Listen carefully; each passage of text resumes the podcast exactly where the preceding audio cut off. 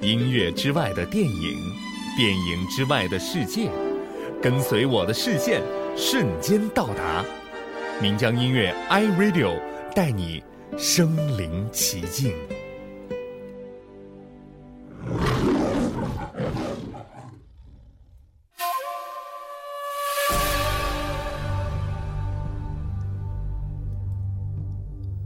在张艺谋的电影《十面埋伏》当中，最引人注目的场景，无疑是那一段金城武、章子怡和刘德华在一望无际的金黄色的花海当中打斗的过程。而你又可曾知道，这灿烂的三分钟却是在千里之外的乌克兰所拍摄的呢？在乌克兰卡尔巴阡山东端的科沃索国家森林公园。这里拥有世界上最肥沃的土壤——黑土，还有这里阳光充沛、森林密布，白桦林、松林、橡树林，长年累月的落叶铺成了厚厚的地毯。平原上的草甸又在春暖花开的时候，会像变戏法一样的冒出无数灿烂的野花。电影当中的场景正是采用了这样的景色。当然，还有为了更极致的体现视觉效果而人工栽种的数十亩的野葵花。